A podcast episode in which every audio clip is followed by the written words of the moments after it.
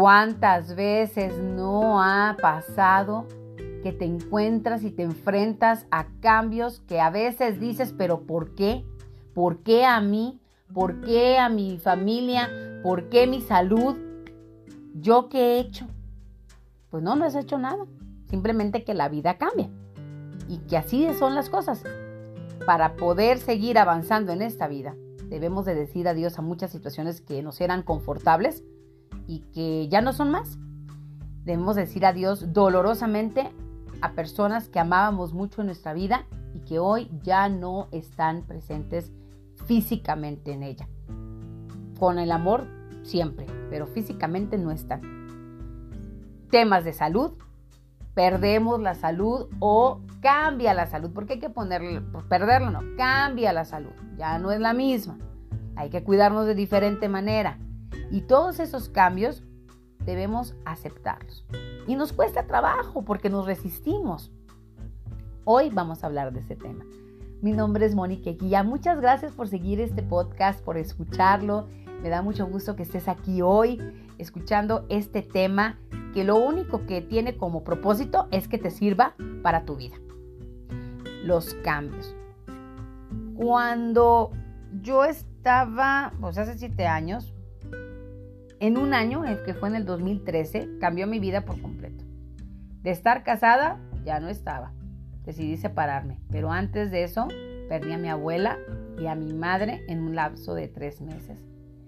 Y dos años y medio después, perdí a mi abuelo, me cambié de ciudad, tuve que tomar decisiones fuertes con respecto a mis hijos que pues gracias a Dios han redituado en cosas muy bonitas. Decir adiós a otros hijos porque ya se independizaron, en fin, estos últimos seis años han sido de muchos cambios para mí. Y es un mar de cambios. No sé si tú estés viviendo cambios ahorita, los hayas vivido o hayas experimentado alguno de los que acabo de mencionar. Difícil, sí. Pero necesarios algunos, totalmente. Totalmente, ¿por qué? Porque el mundo no es estático y porque tenemos que estar cambiando constantemente porque la vida sigue. Y a veces para avanzar debemos de tener pérdidas. Es como en la escuela. Para pasar de un grado a otro debemos dejar el anterior. Y si nos aferráramos, pues estaríamos todos ahí en el mismo grado que nos guste más, ¿no? Que nos haya gustado más. Y la vida no es así. Nos estancamos y pasa eso. Vienen los cambios y con ellos, y, y estarás de acuerdo conmigo, una serie de aprendizajes. Pero no son fáciles no son justos a veces. Volteamos para arriba o, depende de la creencia que tengas y decimos, pero ¿por qué a mí? Y cuando hacemos esas preguntas como ¿por qué? Nos duele y nos aferramos y no queremos que eso cambie. Y por desgracia, esos cambios no están en nuestras manos. No podemos hacer nada al respecto. Pero ¿qué sí podemos hacer para aceptarlos? Pues hay seis puntos que te quiero comentar que pueden ayudarte a que aceptes los cambios de la mejor manera posible. El primero es sacar lo mejor de las cosas de eso que nos está pasando. El segundo es ser flexible. El tercero, aceptarlo. Algo difícil, pero aceptarlo.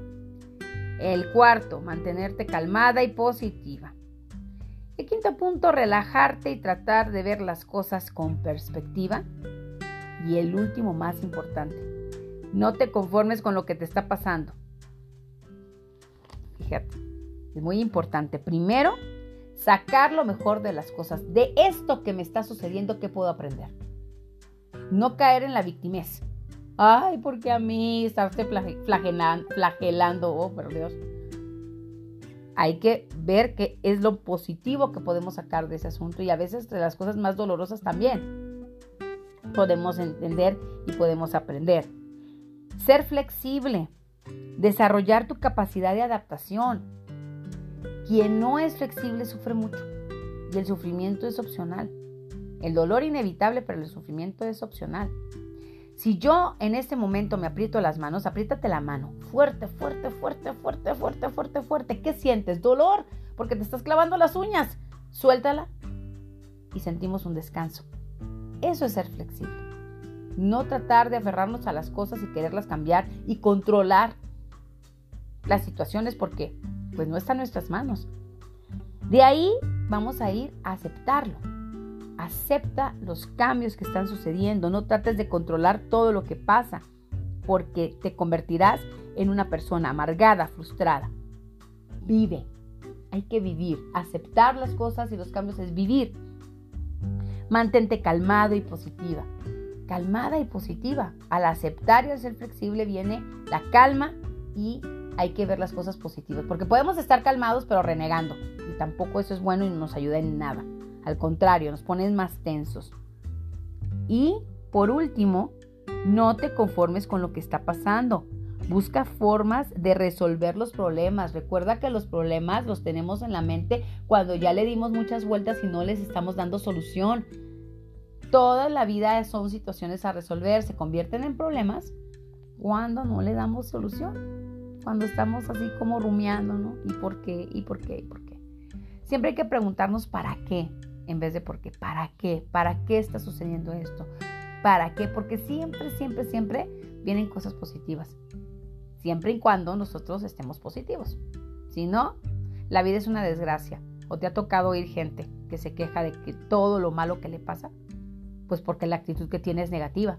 Hay que siempre estar con una actitud positiva ante los cambios y vamos a aprender a ser resilientes o vamos a incrementar nuestra resiliencia, pero sobre todo vamos a vivir una vida plena y feliz.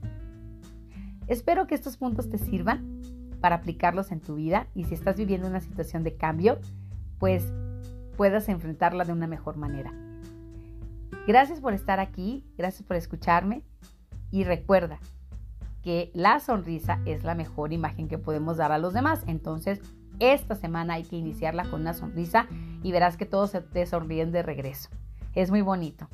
Y cuando ves a una persona mal encarada, le sonríes y verás que le sacas una sonrisa. Cuídate, que Dios te bendiga y nos vemos en la próxima.